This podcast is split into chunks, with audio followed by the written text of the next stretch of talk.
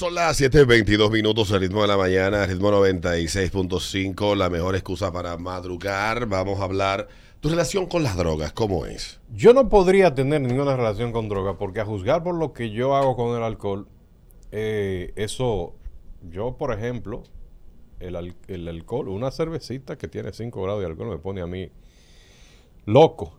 Imagínate si yo me diera un tabaco de marihuana. Me, me dice, me dice por aquí una gente que sí, que vende 150, Peter. ¿Y el Eh, otro? Oye.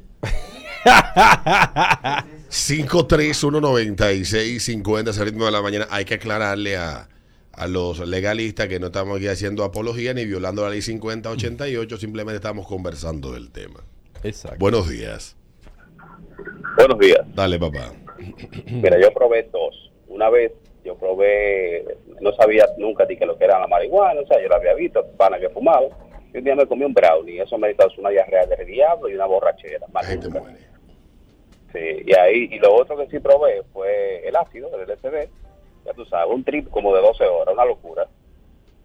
Eso sí. Míralo ahí. Este ha tenido una relación, eh, una relación, eh, ¿cómo dice? Tóxica. Eh, Sí, porque la, el Amor, odio. diarrea. Y recuerda las mujeres de ahí de, del campamento que tuvieron a- a ma- al matar a ese muchacho, de- Ay, de- sí. el camarógrafo.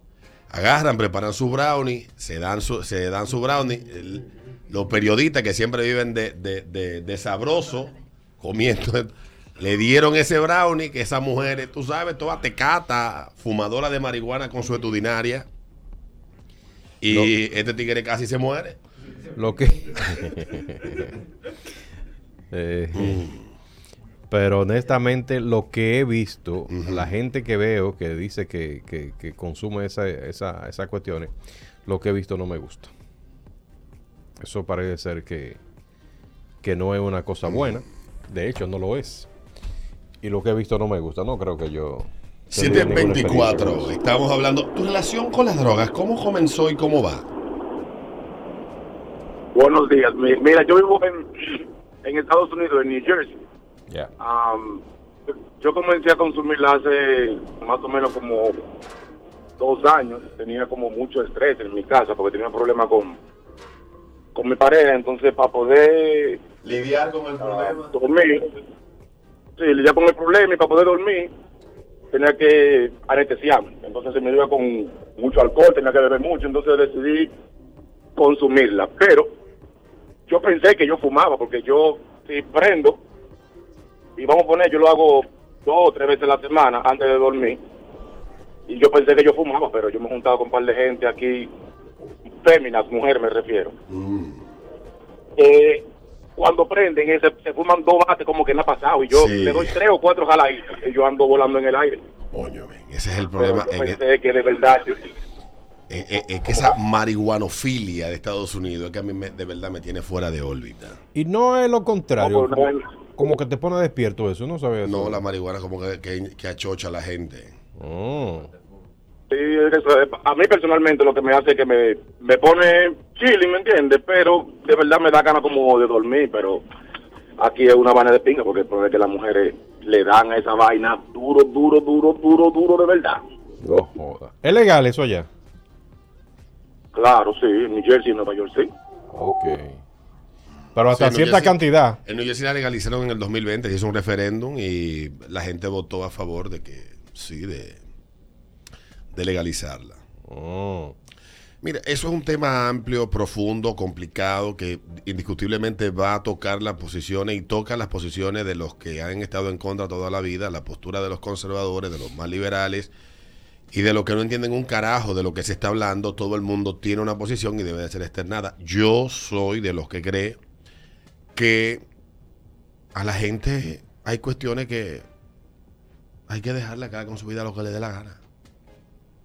Yo creo que sí. creo que el Estado tiene que ocuparse de otras cosas, eh, de otras cosas que no sea necesariamente el andar eh, administrando la soberanía que cada quien tiene sobre su cuerpo y sobre su vida. Porque vuelvo y repito lo que dije ahorita. Si usted no va a pedirme dinero a mí para meterse su gare, o si usted a mí no me va a pedir dinero para que yo lo mantenga después de que si usted llega a un descontrol que se convierte en un guiñapo humano, cualquier sustancia puede hacerlo.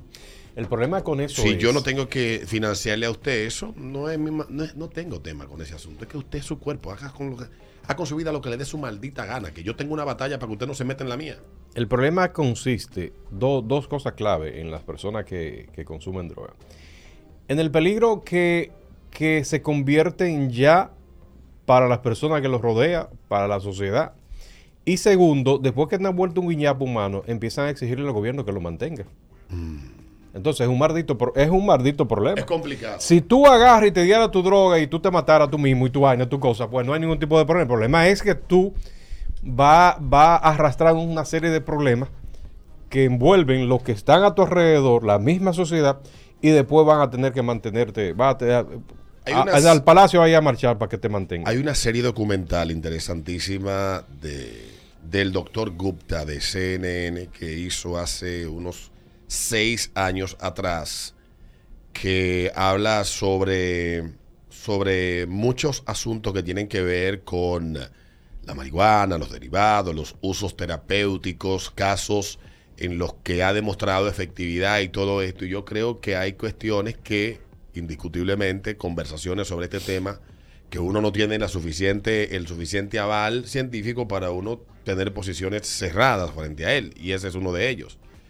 Eh, el uso que se le ha dado y se le ha venido dando en personas que sufren de Parkinson, eh, que están pasando por, por temas de padecimiento de enfermedades como el cáncer o que son epilépticos, etcétera, y, el efecto que han tenido estas sustancias en la mejoría de su, de su estado de salud.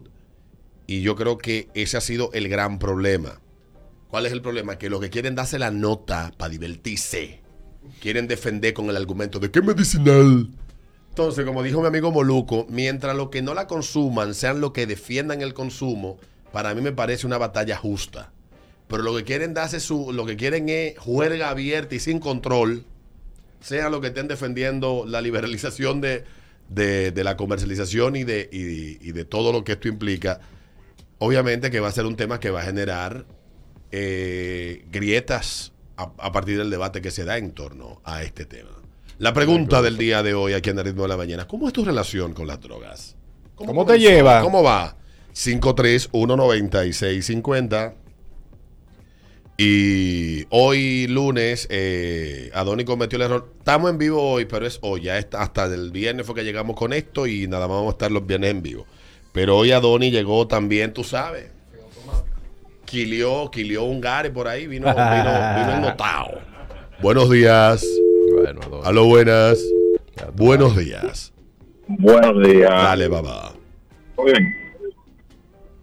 bueno, yo te digo, eh, las drogas destruyen lo que sea. Eh, no importa si es suave o no. Yo tuve un hermano, lo tengo, que empezó así mismo con Y una cosa lo lleva a la otra. Porque al, al final el cuerpo como que se va acostumbrando a querer algo más fuerte, más fuerte y más fuerte. Hoy en día esa persona puso de su parte una lucha muy fuerte interna de él. Y está, puedo decir que está mucho mejor.